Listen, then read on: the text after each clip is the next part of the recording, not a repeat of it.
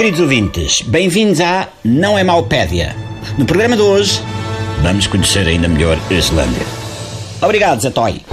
A Islândia é um país nórdico que se situa no Atlântico Norte, ali como quem vai para a Groenlândia e vir a seguir à retrosaria. A Islândia tem menos população do que Benfica ou Hermesinde, mas possui um território maior que Portugal e o Algarve juntos. A capital da Islândia é Reykjavik, que vista do espaço é tal e qual Bragança em janeiro. Para pronunciar os nomes dos islandeses, uma pessoa tem de pôr duas batatas quentes na boca. A maior parte dos apelidos deles acabam em Son. Na seleção de futebol da Islândia, que hoje vai jogar com Portugal, há o Aldersson, o Kristinsson, o Jonsson, o Skulansson, o Magnusson, o Hermansson, o Sigurdsson, o Bjarnason, o Gunnarsson ou o Finnborgason. É tipo Motinho Son, Ronaldo Son, Quaresma Son, Veirinho Son, João Mário Son ou Pepe Son. São todos filhos do Son. A pessoa mais famosa da Islândia é a cantora Björk, mas ela não joga hoje porque isso, para equilibrar, obrigava Portugal a entrar em campo com a Manuela Azevedo dos Clã ou a Sónia dos The Gift. E o Mr. Fernando Santos preferiu convocar o Éder. Um pouco de história. A Islândia começou a ser habitada no século IX, mais ou menos pela altura em que a avó do Renato Sanches fez a primeira comunhão. Nos séculos que seguiram, a Islândia foi sendo povoada por pessoas ali da zona mais a norte, como a Noruega, Dinamarca ou Castro Laboreiro. A Islândia é um país muito à frente. Em 2008, os bancos islandeses entraram em bancarrota.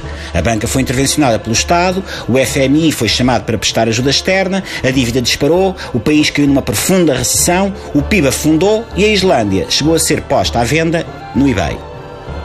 Portugal sempre atrasado. Só em 2011 é que entrou em bancarrota, intervencionou a banca, pediu ajuda externa ao FMI, BCE e Comissão, viu a dívida do país disparar, o PIB a afundar, caiu numa profunda recessão e o país tem estado à venda, mas ninguém lhe pega. Ou quando muitos chineses compraram um bocadito ali e outra colar.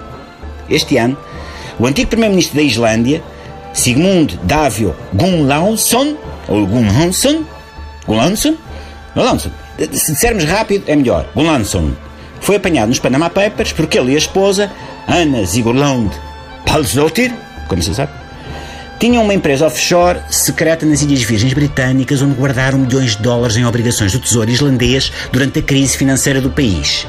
A Islândia recuperou em poucos anos, porque o seu governo disse não à União Europeia e recusou a austeridade.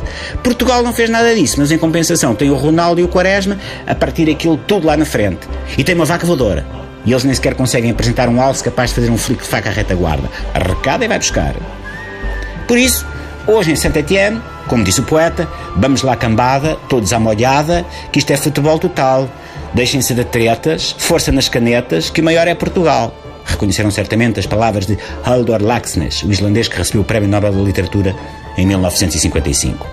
Mas melhor ainda, nos versos imortais de outro grande poeta, o meu colega TSFico, João Ricardo Pateiro.